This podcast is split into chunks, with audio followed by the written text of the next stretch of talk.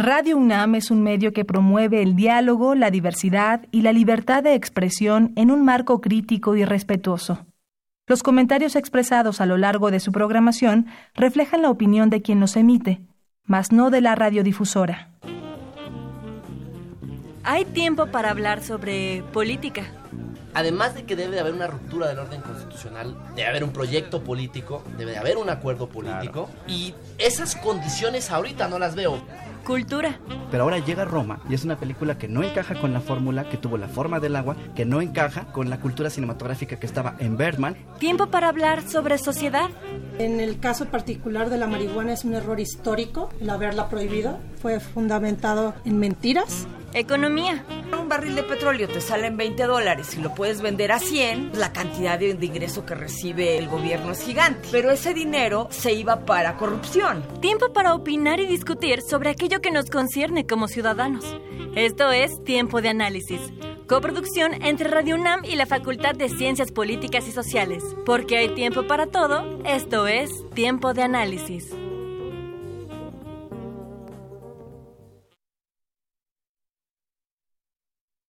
Evo Morales hizo historia al llegar a la presidencia de Bolivia en 2006, convirtiéndose así en la primera persona indígena en llegar al poder.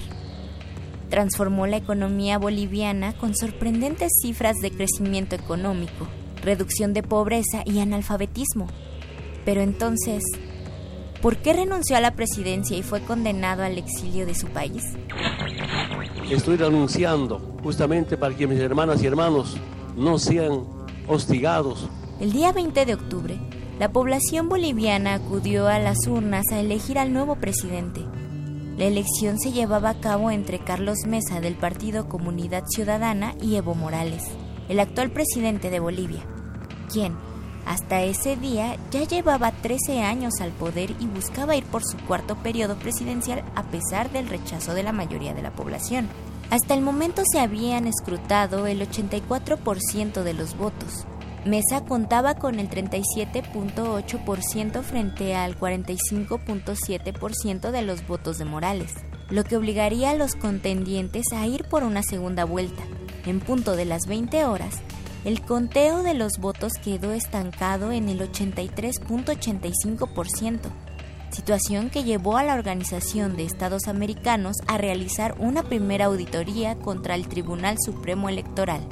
En dicho informe, la OEA constató graves irregularidades que abarcaban desde falsificación de datos, manipulación del sistema de conteo de votos, hasta fallas en la cadena de custodia de las urnas.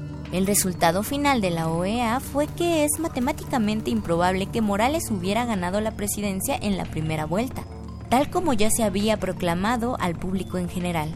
La OEA sugirió nuevas elecciones con nuevas autoridades electorales.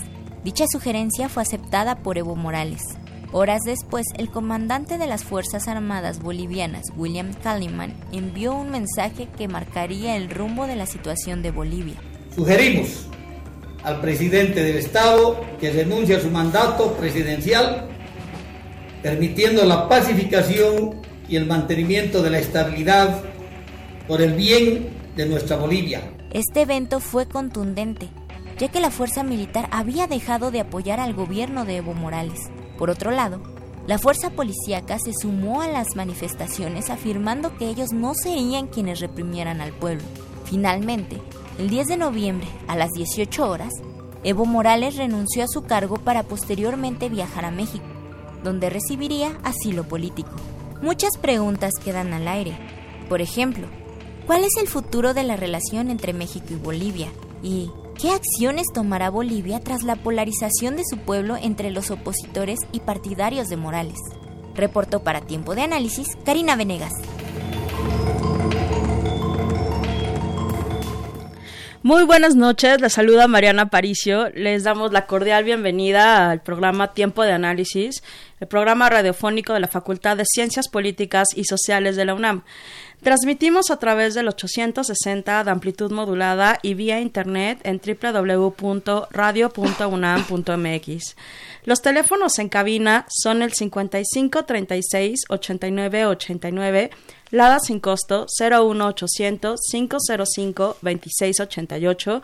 También pueden seguirnos y enviar sus comentarios en nuestras redes sociales, en Twitter, arroba tiempo bajo análisis. En Facebook, búscanos como Tiempo de Análisis y en Instagram, Tiempo bajo análisis. Pues esta noche vamos a hablar sobre Bolivia. Es un golpe de Estado y para ello tenemos dos invitados en esta noche. nuestra invitada, la doctora Verónica Renata López Nájera.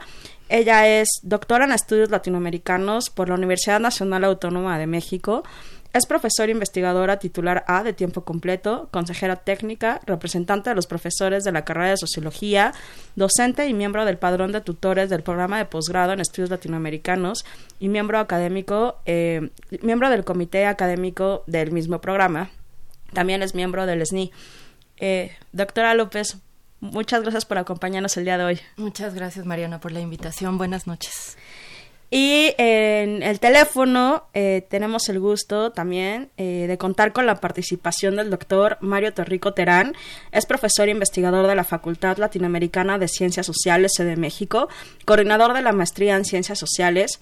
Sus áreas de especialidad son instituciones políticas, economía política y políticas públicas, y también es miembro del Sistema Nacional de Investigadores. Doctor Torrico, muchísimas gracias por estar con nosotros vía telefónica. Buenas noches, Mariana. Gracias a ti por la invitación y un saludo a toda la audiencia.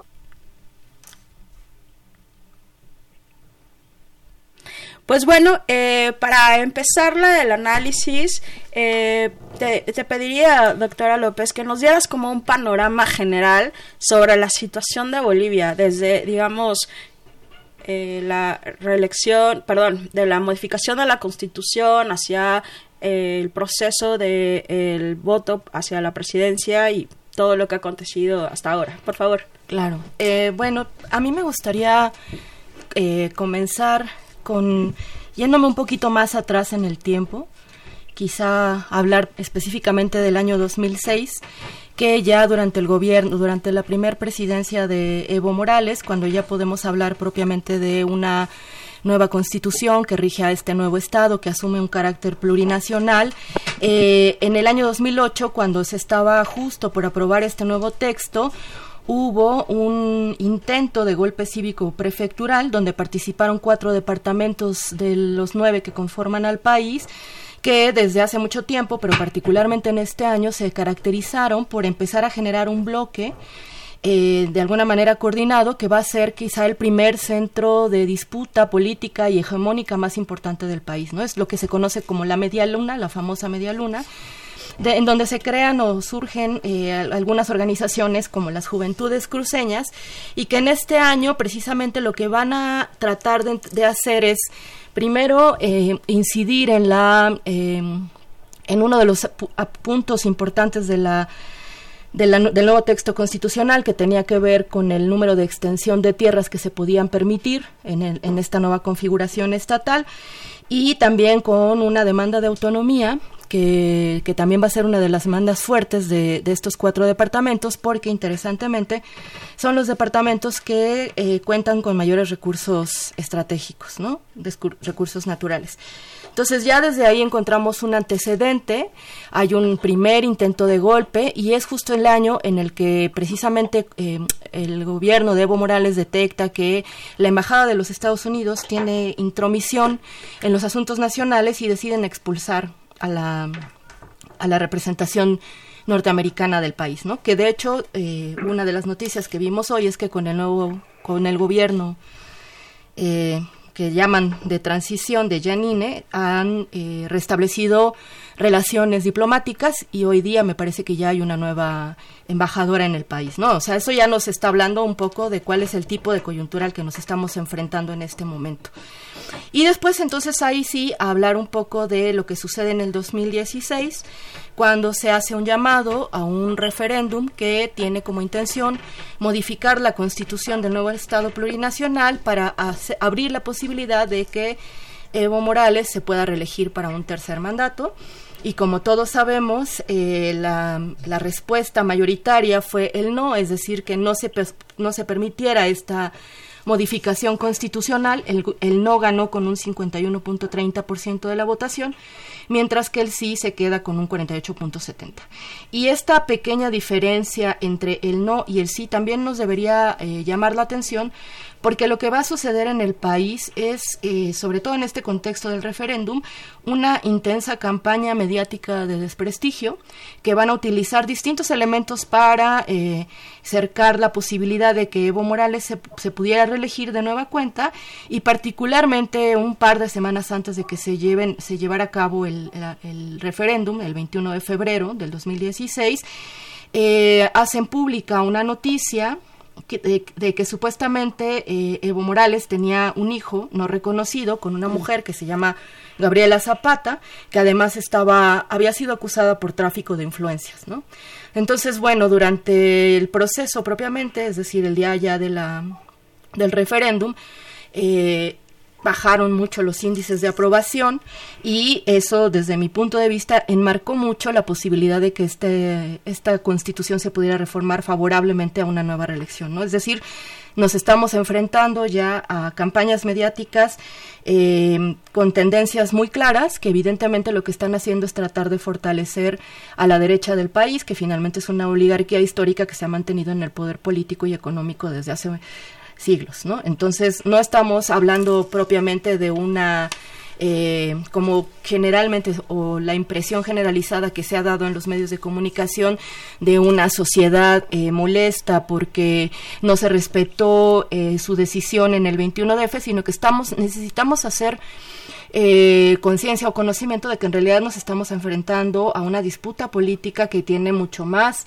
eh, historia y en el que se está cuestionando de fondo un proyecto político que finalmente tuvo varios logros económicos, mejoró la vida social de muchas de las personas y sobre todo un rasgo que a mí me parece sumamente relevante es que em-, empoderó a una comunidad eh, indígena que es mayoritaria en el país, estamos hablando de más del 60% de la población, que pertenece a 36 nacionalidades distintas, particularmente las la Aymara y Quechua, que son las más numerosas, pero hay una población sumamente significativa e importante que históricamente había estado relegada del poder político, del poder económico y de la participación social. ¿no? Entonces, me parece que lo que sí podemos ver en este proceso como un elemento constitutivo es precisamente una disputa que se va a jugar en un marco que tiene que ver con el racismo y el clasismo que se ha vuelto a colocar en la mesa de discusión, porque finalmente lo que estamos viendo se está en este escenario. Eh, y bueno, ya hablando específicamente de las elecciones, eh, ya sabíamos que iba a ser un escenario complejo, ¿no? Que, esta derecha había logrado capitalizar el legítimo descontento social que se había generado progresivamente en distintos sectores del país, pero que no necesariamente hablaban de una derrota electoral en, el momento, en el día de las elecciones, sino que había, digamos, la posibilidad de que se abrieran los canales necesarios desde la eh, desde un nuevo mandato, desde un nuevo periodo presidencial, para que estas disputas se pudieran dirimir de alguna manera, ¿no?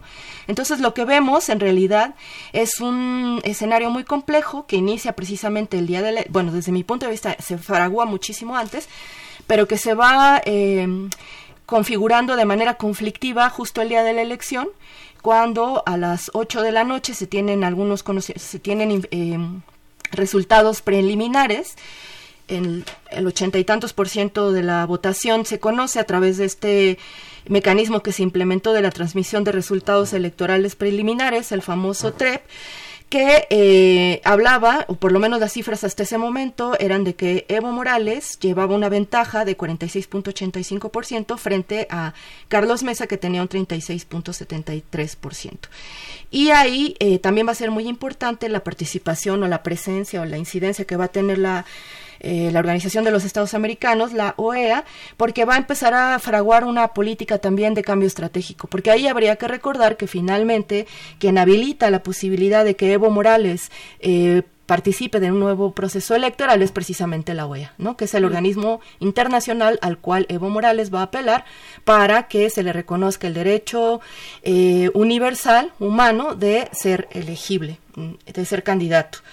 Eh, bueno, los acontecimientos van avanzando, digamos, muy rápidamente. Hay varios actores que además se van sumando, como este personaje interesante Camacho, que lo que hace es eh, redactar una carta en la que le exige a Evo Morales su renuncia y en un acto de verdadera provocación se dirige de Santa Cruz a, La Paz, a la ciudad de La Paz, en donde es detenido por los simpatizantes de Evo Morales en el aeropuerto del Alto, no lo dejan ingresar a, a la ciudad y bueno, ahí se queda, es obligado a regresar a Santa Cruz y bueno, es un elemento más que se va a sumar a todo este complejo eh, escenario político que, que, está abriendo, lo que después va a, finalmente abrir el camino para este golpe de Estado, que finalmente no se ha reconocido formalmente como tal, ¿no? Por las instituciones internacionales, por los organismos internacionales, pero que digamos desde una postura política, porque en un conflicto de este tipo en el que la sociedad o las posturas están tan polarizadas, pues sí es necesario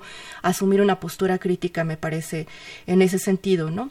Eh, otro elemento importante que se va a sumar a este eh, escenario conflictivo es que el 24 de octubre, por ejemplo, cuando ya se cuenta con el 99.99% del cómputo de las, de las casillas, eh, Evo Morales tiene más del 10 punto y algo por ciento de la votación.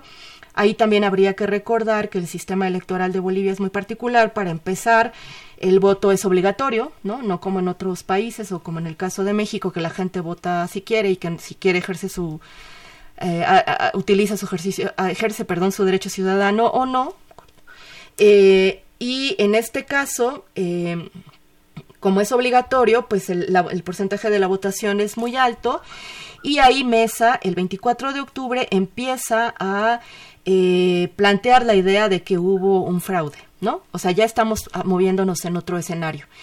Eh, en el caso de Morales, él plantea que si es necesaria una segunda vuelta, se realizará y, e incluso dice todavía como muy calmado, ¿no? con un escenario que él considera que todavía es manejable, que incluso sería lindo participar con una coalición de oposición, porque evidentemente el escenario es que si hay una segunda vuelta, todas las fuerzas políticas opositoras a Evo Morales se unirían en un frente que, en una coordinadora de la defensa de la democracia, a la cual, entre otros, también convoca Carlos Mesa, entre Rubén Costas, este, el mismo Camacho, y que están ah, eh, abriendo el espacio para que se genere esta concentración de la oposición, que en una segunda, en una posible segunda vuelta pueda hacer un contrapeso y, y finalmente ganar las elecciones a Evo Morales.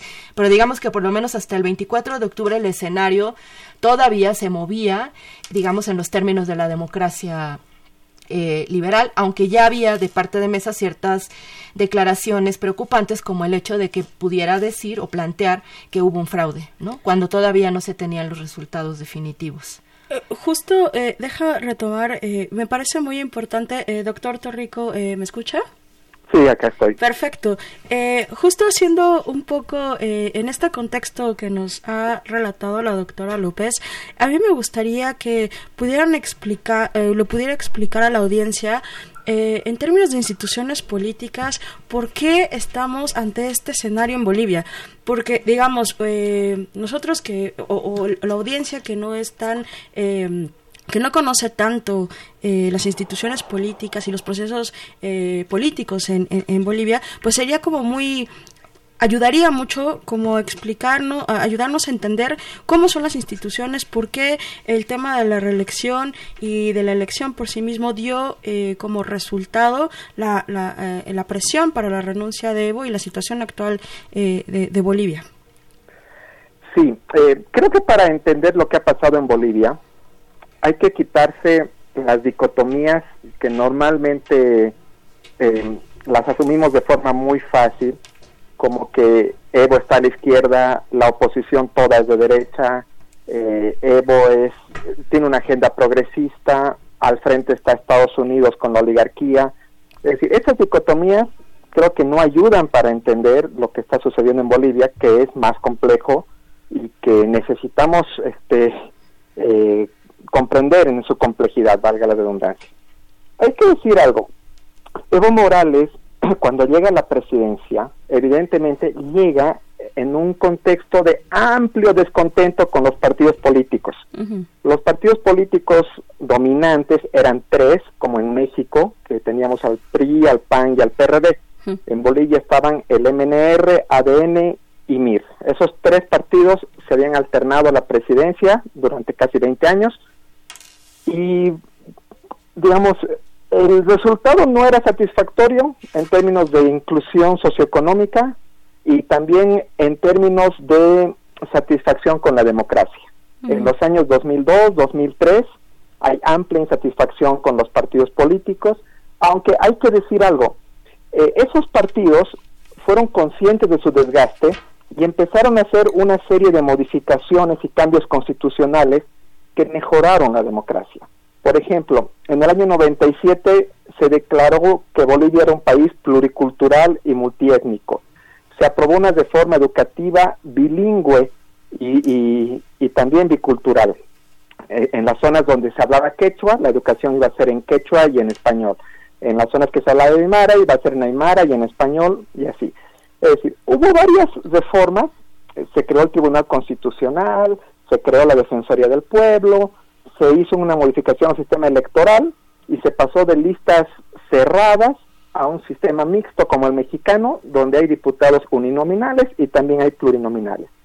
Pero todo eso no les alcanzó y Evo Morales este, emergió con fuerza como una figura muy creíble y logró una votación histórica muy alta, 54% la primera vez que fue electo, y con esa fuerza pudo impulsar la aprobación de una nueva constitución que fue aprobada en referéndum en 2009 y pudo ser reelecto después dos veces con más del 60% de los votos.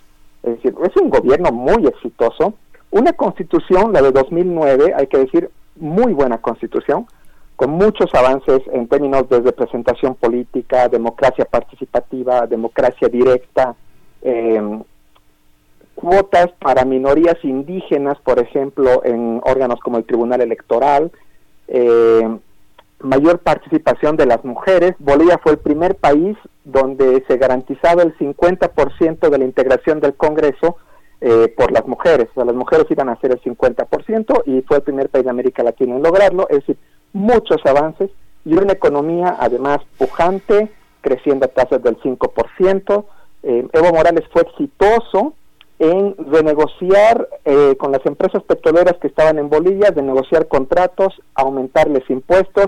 Él le llamó nacionalización a eso, pero no fue, no hubo expropiaciones, eh, pero fue un proceso exitoso desde negociación que generó mayores ingresos públicos. Con esos ingresos públicos hubo bonos para, para muchos sectores de la población y también hubo inversión pública como nunca antes en la historia.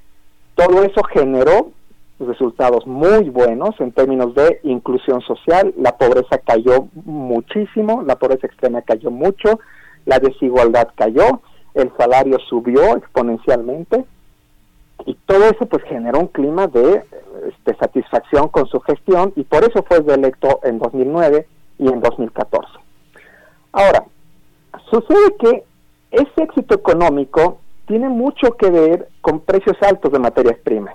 Bolivia básicamente vive de exportar gas natural y exportar oleaginosos. Eh, y esos precios de, esos productos a nivel internacional se fueron al cielo en la década pasada y con eso Bolivia creció mucho. Pero básicamente impulsar ese tipo de modelo económico supone una tensión muy importante con la sostenibilidad ambiental. Es un modelo extractivista, no hay duda de eso. Y eso entraba en tensión muy fuerte con el discurso de Evo Morales de respeto a la madre tierra, respeto a la Pachamama, que es un discurso que lo hizo muy famoso también a nivel internacional. Pero cuando hubo que decidir entre políticas amigables con el medio ambiente o garantizar el crecimiento económico, siempre se decidió por lo segundo. Mm. Tanto es así que hay un momento de quiebre en 2011 cuando Evo Morales y su gobierno impulsan la construcción de una carretera que atraviesa la selva y atraviesa un territorio indígena. Es decir, tenía dos candados. Eh, y los indígenas marchan hacia La Paz pidiendo que esa carretera no se construya y son reprimidos brutalmente por el gobierno. Yo diría que ese es el primer punto de quiebre entre, digamos, Evo Morales y una ruptura con el movimiento indígena. A la fecha, o bueno, hasta hace un mes, Evo Morales estaba enfrentado con el movimiento indígena. Eh, los sectores indígenas tradicionales, los aymaras y los indígenas de tierras bajas, se habían sentido traicionados por este modelo extractivista de Evo Morales y se habían sentido profundamente dolidos por la represión de la que fueron objeto. Eh, Evo Morales, en ese sentido, prefirió apoyarse más siempre en organizaciones campesinas. Y aquí es importante la diferencia entre lo campesino y lo indígena. Lo campesino o los campesinos, eh, si bien también hablan quechua, hablan aymara u otros idiomas originarios, al igual que los indígenas, tienen una inserción distinta porque finalmente su producción se orienta siempre al mercado. Eh, los campesinos viven en constante flujo campo-ciudad. En cambio, los indígenas viven más en sus comunidades, su producción es más para autoconsumo. Entonces, aquí es una diferencia importante. Evo Morales es un dirigente campesino, ¿no? que hizo suya durante un tiempo los reclamos indígenas, pero que eventualmente con los años se decidió por apoyarse con, por el movimiento campesino, porque él salió de ahí, él salió de los campesinos cocaleros. Y los campesinos cocaleros lo que demandaban era el libre cultivo de la hoja de coca, que es básicamente una demanda de libre mercado, sin desconocer que la hoja de coca es parte de la cultura y la tradición de los pueblos andinos. ¿no? Eh, bueno, entonces Evo Morales se enfrenta con los pueblos indígenas y se apoya más en los sectores campesinos, y las organizaciones que empiezan a criticarlo empiezan a ser atacadas y empiezan a ser divididas. Organizaciones muy importantes como la CIDOP, que, que, reúne a indígenas de tierras bajas, son divididas. A, la fecha hay una CIDOP reconocida por el MAS y una CIDOP eh, originaria. ¿no? El CONAMAC, ¿no? Consejo Nacional de Ayllus y Marcas del Collasuyo, que son indígenas de tierras altas, también fueron divididos había un CONAMAC reconocido por el gobierno y un CONAMAC crítico al gobierno. Mm. Y de esa forma, eh, podemos decir que la oposición a Morales no se forma solamente por grupos de derecha. Buena parte de la oposición a Evo Morales es de grupos indigenistas, de grupos eh, ecológicos, este, gente que dice este modelo extractivista no nos favorece. Entonces, buena parte de la oposición a Evo Morales va por la izquierda, ¿no? También minorías sexuales, hay que decir, buena parte de las agendas feministas, el tema del aborto, que al principio se, se, impulsó, cuando esas agendas empezaron a enfrentar eh, obstáculos por grupos más conservadores, fueron retirados de la agenda política. Entonces, esos sectores también se sintieron traicionados, ¿no?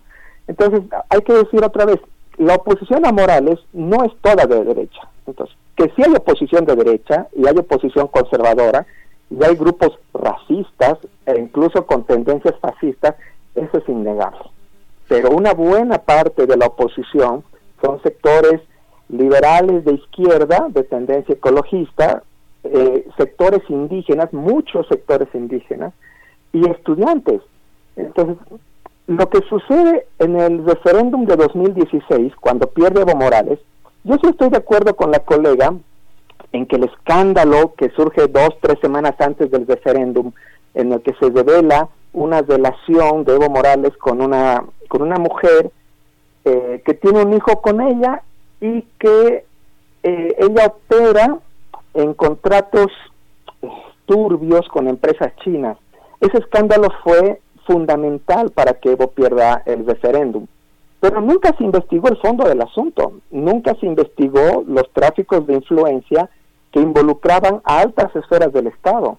La única persona que fue a la cárcel en ese escándalo fue Gabriela Zapata, la exnovia del presidente, la única. Pero nunca se investigó los contratos con las empresas chinas, por qué había reuniones en el Ministerio de la Presidencia, este, con esas empresas, es decir, un montón de cosas que nunca se investigaron.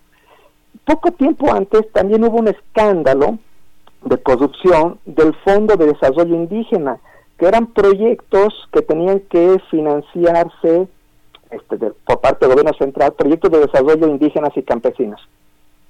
Se comprobó que mucho dinero fue depositado a cuentas de personas particulares, de dirigentes campesinos, de, ministros, de, eh, de, dirigentes del propio gobierno. Y ese escándalo también fue muy importante para el desgaste del, del presidente y del MAS. Yo diría que esos dos escándalos fueron fundamentales para que Evo Morales pierda el referéndum de 2016.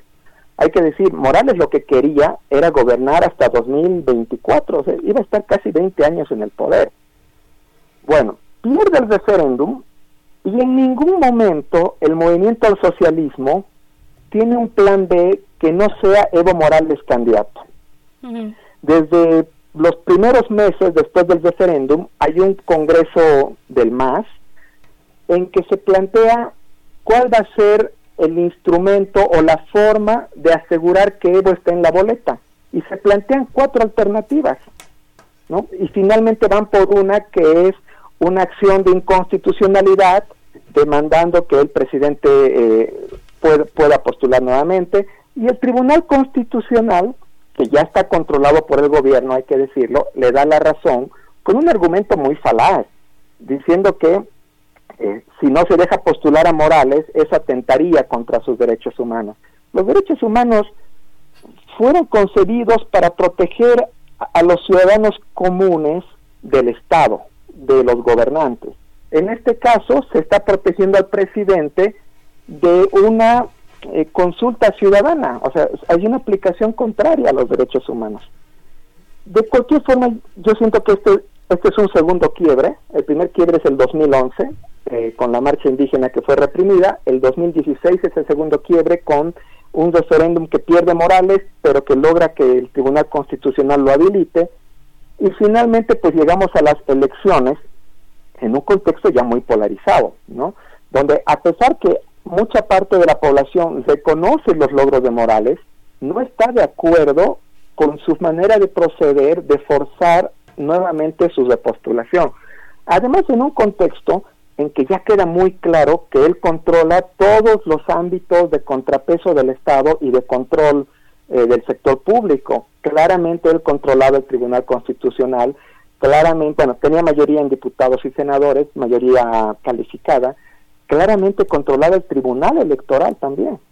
El Tribunal Electoral nunca le dijo nada en la campaña cuando era evidente que él hacía uso del avión presidencial, de helicópteros de las Fuerzas Armadas, de vehículos oficiales, para todo eso dedicado a la campaña y el presidente dedicado este 24/7 eh, con transmisiones en televisión pública, en radios públicas, en un país en el que no hay financiamiento público a partidos.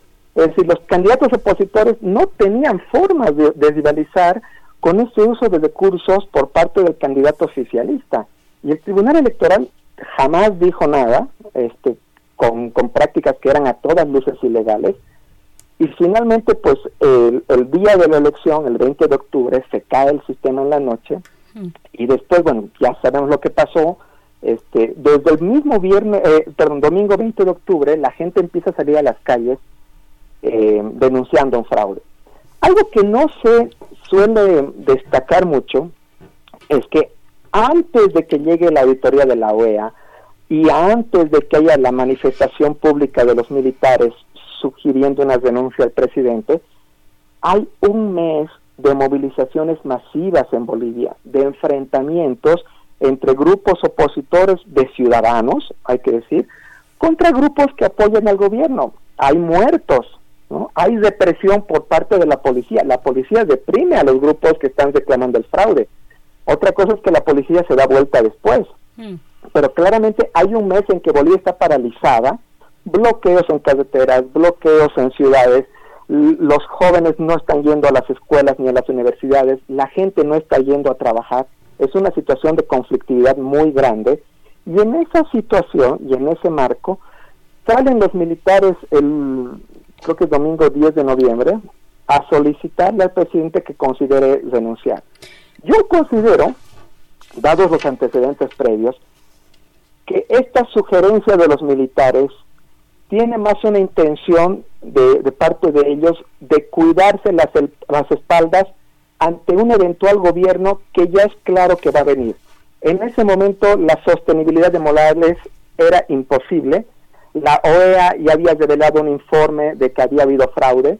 La auditoría interna del propio Tribunal Electoral señalaba el fraude. Entonces la permanencia de Morales era imposible.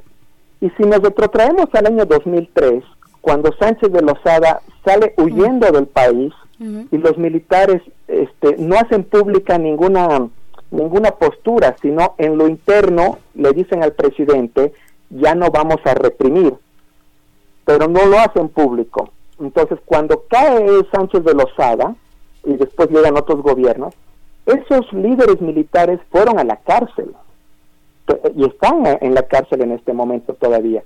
Entonces, el pronunciamiento del comandante de las Fuerzas Armadas sugiriendo al presidente la denuncia después de un mes de protesta, para mí no es evidencia de golpe de Estado. Yo no podría señalar el golpe de Estado porque hay un mes de conflictividad, de presión social, de, manifestaciones, de bloqueos, etcétera, etcétera. Y finalmente hay un último acto de, de los militares que no pueden anular lo anterior. Y además, yo interpreto ese último acto de los militares como un intento de salvarse ellos mismos ante un eventual eh, gobierno que va a venir para no pagar los platos rotos como pagaron sus camaradas en el 2003. Justo, hay que decir eh, también que, eh, perdón, una última cosa. Hay que decir que en la carta de renuncia de Morales, Morales nunca menciona a los militares, nunca. Él dice esto fue un golpe cívico policial.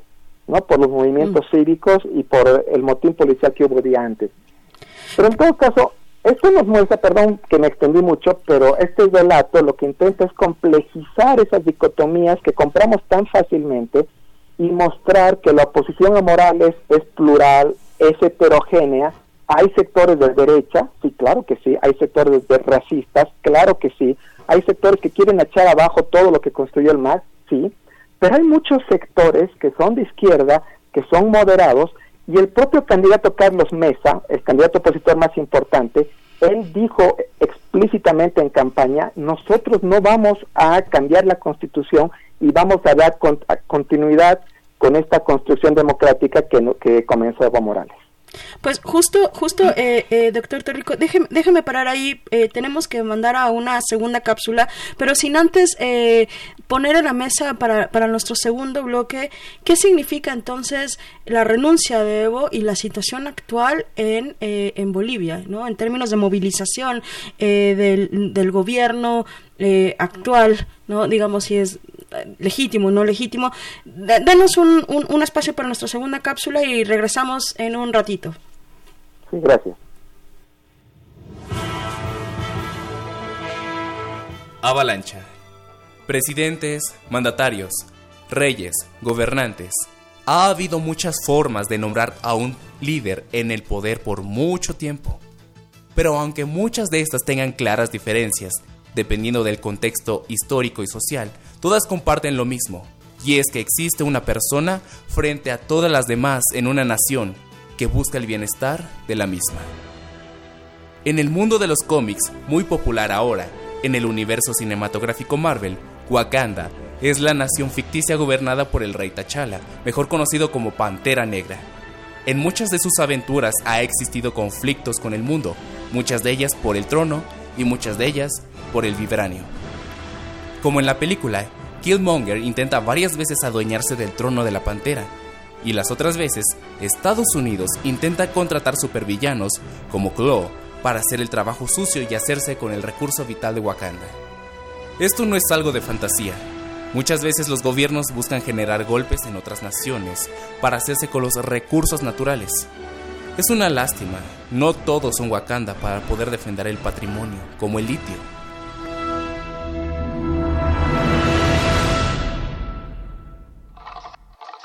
Se dice que en momentos de crisis surgen las mayores expresiones artísticas. Pues bien, ese es el caso de Bolivia, país que encontró en la música la vía para expresar su inconformidad tras el presunto fraude electoral ocurrido el pasado 20 de octubre. Y es que desde aquella fecha las posiciones políticas de los bolivianos se han manifestado musicalmente con géneros como el rap. Estamos firmes y con mucha convicción por culpa de un presidente y su maldita ambición. Hasta el reggaetón. Porque queremos a Bolivia, sabemos lo que necesita. Una de las canciones más escuchadas en las últimas semanas en Bolivia es Resistencia, canción de género urbano escrita e interpretada por Carolina Betzoro. Resistencia fue compuesta como respuesta a los presuntos fraudes electorales. La canción habla sobre la memoria histórica de un pueblo que es reacio a vivir en una dictadura, recalcando la ironía de tener a un mandatario que se convirtió en aquello que más criticaba. Pero por sobre todo, habla de la resistencia de un pueblo que defiende la democracia de su país. Sin embargo, el título al himno del movimiento opositor se lo llevó la familia del guitarrista Glenn Vargas con su canción Libertad. La canción de género rock interpretada por Glenn, Tania, Maya y Abril Vargas habla de manera conmovedora sobre la lucha del pueblo por la democracia, denunciando el presunto fraude llevado a cabo en las elecciones generales. El solo de guitarra interpretado por el mismo Glenn refleja el enojo del pueblo boliviano que busca hacer valer sus derechos electorales. Pero no todo es oposición en Bolivia, ya que hace unas semanas cerca de 5.000 jóvenes se reunieron a bailar al ritmo del reggaetón en apoyo a Evo Morales con la adaptación de las canciones Ella me levantó a Evo lo levantó, Calladita a Adelante Bolivia. Ambas canciones interpretadas originalmente por el cantante de reggaetón Bad Bunny.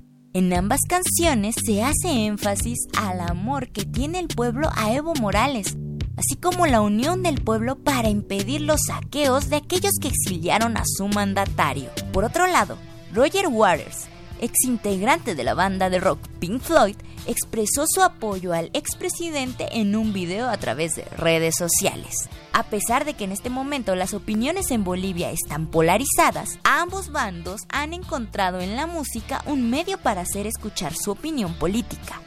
Reportó para Tiempo de Análisis, Karina Venegas.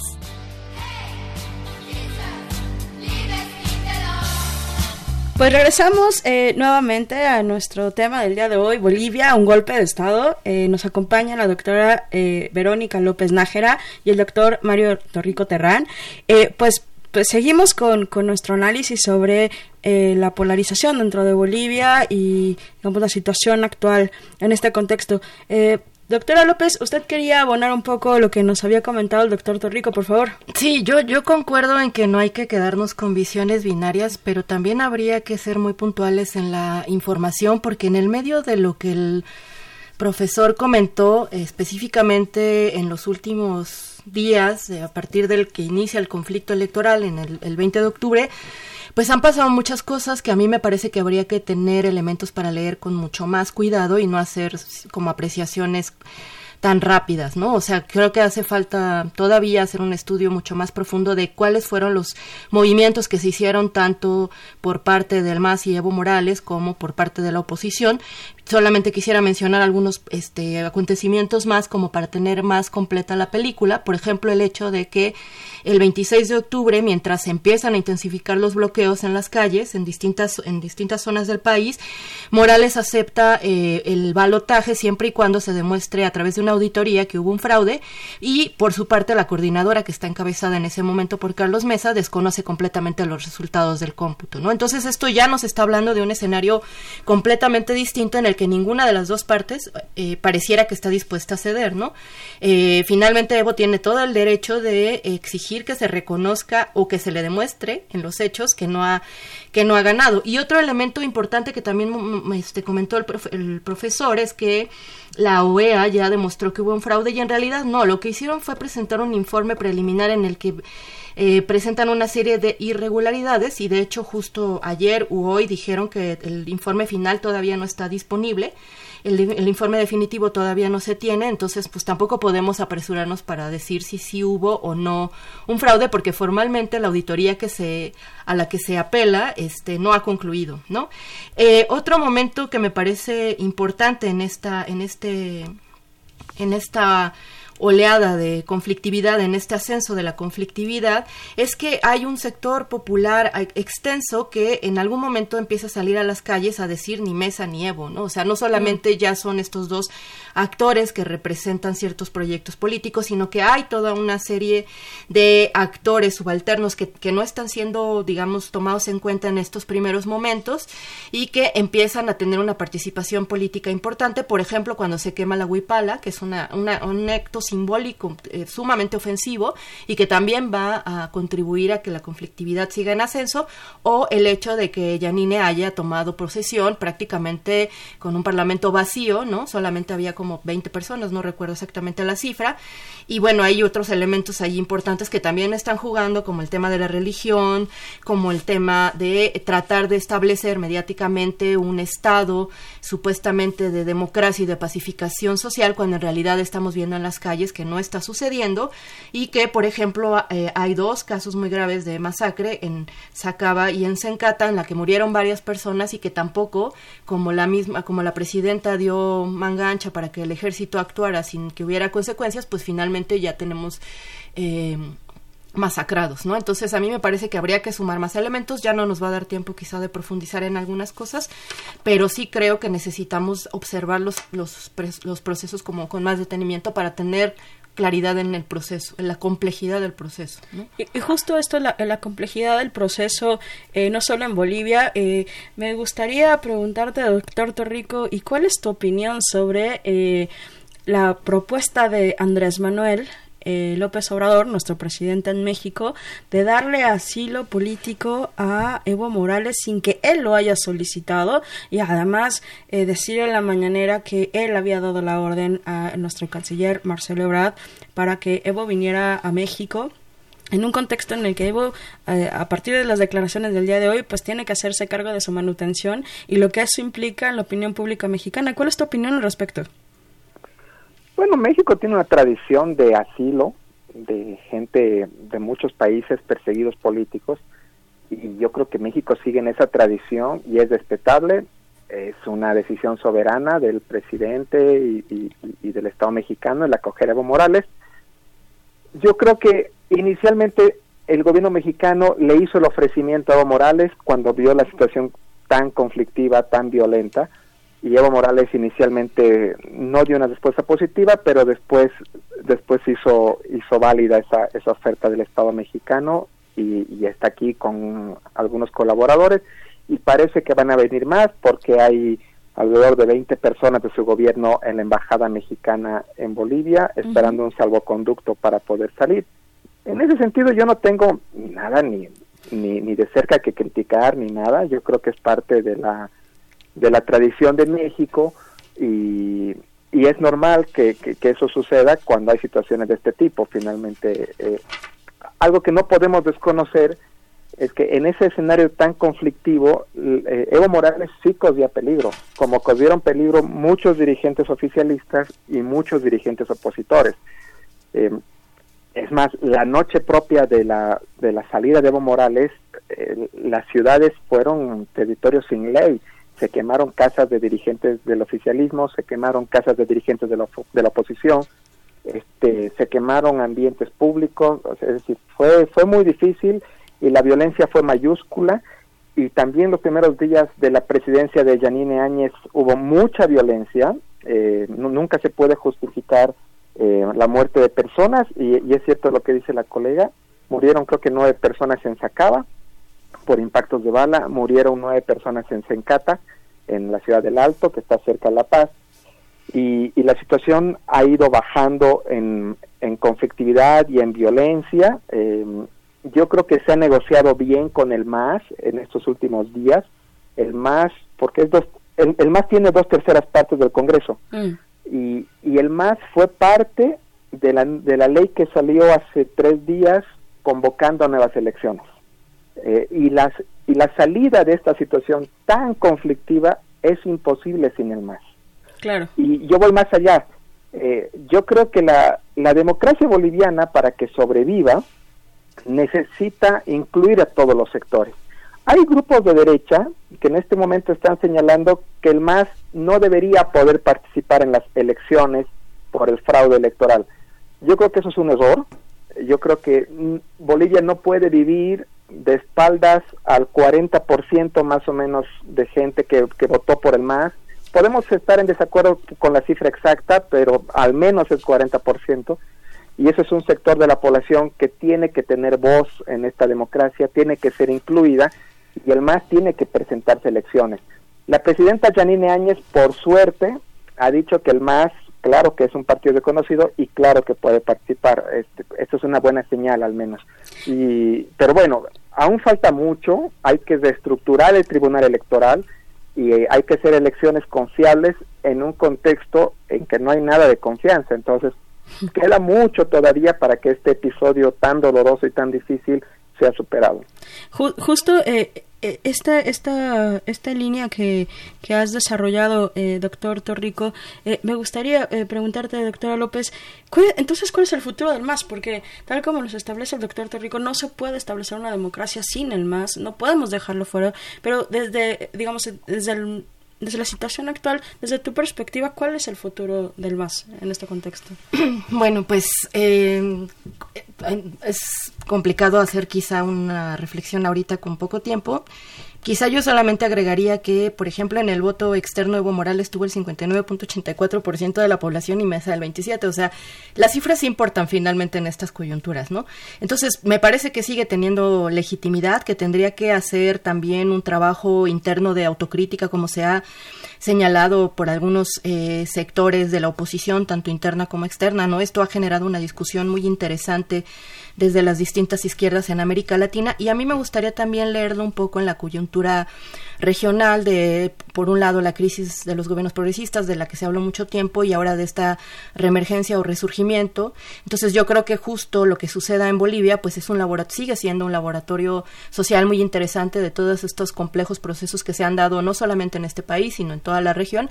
Y además también habría que pensarlo en consonancia con las eh, con el mundo global en el que estamos viviendo. No por nada Latinoamérica prácticamente está viviendo un momento de insurgencia generalizada, ¿no? Y que nos, nos está diciendo algo y me parece que tendríamos ahí todavía mucho análisis que hacer, ¿no? Porque no podemos eh, pensar a Bolivia solamente desde su propio territorio, ¿no? Desde su, desde su propio espacio, sino que tendríamos que pensarla como parte de una región que está pasando por un momento también muy interesante y que tendríamos que hacer a lo mejor más adelante una reflexión también desde ese, desde ese lugar. Y, y justo esta reflexión, este lugar, eh, doctor Torrico, en dos minutitos, porque ya casi se nos acaba el tiempo, ¿y cuál sería entonces el papel de Janine eh, para eh, tener una transición, si es posible, suave a una convocación de nuevas elecciones? ¿Cuál sería desde su perspectiva este papel de la actual presidenta? Bueno, Janine su única misión es llamar a elecciones y entregar el mando eh, en el plazo más corto posible. Mm. Un primer paso ya se ha dado con la convocatoria a elecciones y eso pasó por el Congreso, se aprobó y ella ya lo promulgó. Un segundo paso viene ahora con el nombramiento de las nuevas autoridades electorales, eh, que no va a ser un proceso fácil porque normalmente los partidos políticos quieren gente más o menos cercana a ellos, eh, pero después el propio proceso electoral puede ser muy conflictivo y yo creo que en ese proceso electoral sí se va a necesitar del acompañamiento de observadores, de organismos internacionales, un acompañamiento muy cercano y máxima transparencia. Mm. Este, lo que se necesita es un ganador o ganadora reconocido por todos y eso solo se lograría con máxima transparencia en todas las etapas del proceso, una buena noticia es que se va a depurar el padrón electoral, yo creo que eso está bien, eh, y se tienen que tomar una serie de decisiones en aras de ofrecer certeza de que el proceso va a ser justo, va a ser imparcial, eh, que cualquiera puede ganar, y, y finalmente Janine lo que tiene que hacer es entregar el poder y nada más. Yo lo que creo es que va a haber más de 10 candidatos presidenciales y que va a salir un Congreso muy fragmentado Mm. y, un presidente eh, a futuro que va a tener que negociar mucho. Y ese no es un escenario necesariamente malo, porque si algo necesitamos en Bolivia en este momento es sentarnos, dialogar y negociar, que es algo que, este, dadas las mayorías que tenía el MAS este, en los últimos, qué sé yo, 12 años, eh, no se hizo mucho porque no, no, lo necesitó, pero ahora sí necesitamos eso, ¿no? Sobre todo en esta polarización y en este momento tan tan crítico, necesitamos eso, ¿no? Eh, pero Janine, en la medida en que pueda pasar por todo este proceso y entregar el mando, este, pues habrá cumplido con, con un mínimo de lo que se le encomendó. Las muertes de los primeros días de su gestión habrá que investigarlas y eventualmente establecer responsabilidades. Eso es algo que también se tiene que hacer. Pues justo nos quedan muchísimas cosas en el tintero porque es un es un tema súper, digamos, es, un momento coyuntural de Bolivia súper complejo, con muchas aristas tal como, como nuestros invitados nos han eh, desarrollado. Eh, nos quedaría un minutito para cerrar a cada uno, por favor, eh, doctora López. Bueno, pues yo pienso que una tarea importante y quizá prioritaria sería evidentemente el restablecimiento de la democracia y de la pacificación del país, pero me parece que el proceso no se va a quedar ahí. Evidentemente esta, este conflicto va a detonar eh, de nueva cuenta eh, fuerzas que de alguna manera con el reconocimiento del Estado plurinacional se habían, digamos que, transformado, habían ocupado un lugar en la vida pública, en la vida política, en la vida económica, y que a mí me parece que se van a volver a desatar estos demonios, ¿no? Como el racismo, que me parece que es un problema estructural del país y que, eh, pues ya lo vimos, nuevamente se desató, y yo creo que ese es uno de los principales retos de, del gobierno que, que venga después de este golpe, ¿no? Eh, pues muchísimas gracias, eh, doctora Verónica López, por, por estar con nosotros. Eh, doctor Torrico, menos de un minutito, por favor, sus conclusiones, si se puede. No, lo que, lo que tiene que haber es un proceso de pacificación. Yo creo que ahí hay una responsabilidad muy grande en los líderes políticos. Yo esperaría que Carlos Mesa, que es un líder moderado, eh, tuviera más peso. Este, este escenario que ha habido ha potenciado mucho a figuras extremas como Camacho de Santa Cruz, que claramente es alguien de extrema derecha y es alguien que no ayuda en la pacificación del país. Yo esperaría que poco a poco las aguas se vayan calmando y las figuras moderadas como Mesa u otros, este, hay gente también moderada en el MAS, eh, ese tipo de personalidades podrían ejercer eh, mayor centralidad en la discusión política. La actual presidenta del Senado, Eva Copa, es una figura muy interesante, es del MAS, pero es muy, muy moderada y muy centrada. Este, yo esperaría que ese tipo de personajes empiecen a tomar más importancia, que tiene que pacificar el país. Claramente el racismo resurgió con fuerza y eso va, va, a necesitar, digamos, un ejercicio de más largo plazo de, pues, no sé, de integración y de, y de desvalorización de algo que en los primeros años del gobierno del MAS se había hecho muy bien, ¿no? Que es básicamente la identidad indígena. Pues este, les agradezco muchísimo eh, estar con nosotros el día de hoy. Desafortunadamente el tiempo nos, se nos ha agotado, como siempre en el radio se pasa súper rápido. Pues agradecemos a la doctora Verónica López, eh, profesora investigadora de la Facultad de Ciencias Políticas y Sociales de la UNAM, y al doctor Mario Torrico, profesor investigador del Flaxo México. De verdad, les agradecemos muchísimo que nos hayan dado un panorama eh, diverso, con sus múltiples aristas de lo que actualmente vive el pueblo hermano boliviano. Eh, no me queda más que agradecer. Eh, su presencia y estuvo con nosotros en la operación de cabina Socorro Montes y en continuidad Tania Nicanor. Este programa es producido por la Coordinación de Extensión Universitaria de la Facultad de Ciencias Políticas y Sociales dirigida por Sergio Varela. El productor es Oscar González, asistente de producción Jessica Martínez, Servicio Social Karina Venegas. Se despida con ustedes Mariana Paricio. Muy buenas noches. Esto fue Tiempo de Análisis. Una coproducción de Radio UNAM y la Facultad de Ciencias Políticas y Sociales. Tiempo de Análisis. Política. Debate. Cultura. Sociedad. Economía. Periodismo. Movimientos sociales. Opina. Debate. Discute. Analiza. Tiempo de análisis. Un espacio donde con tu voz construyes el debate.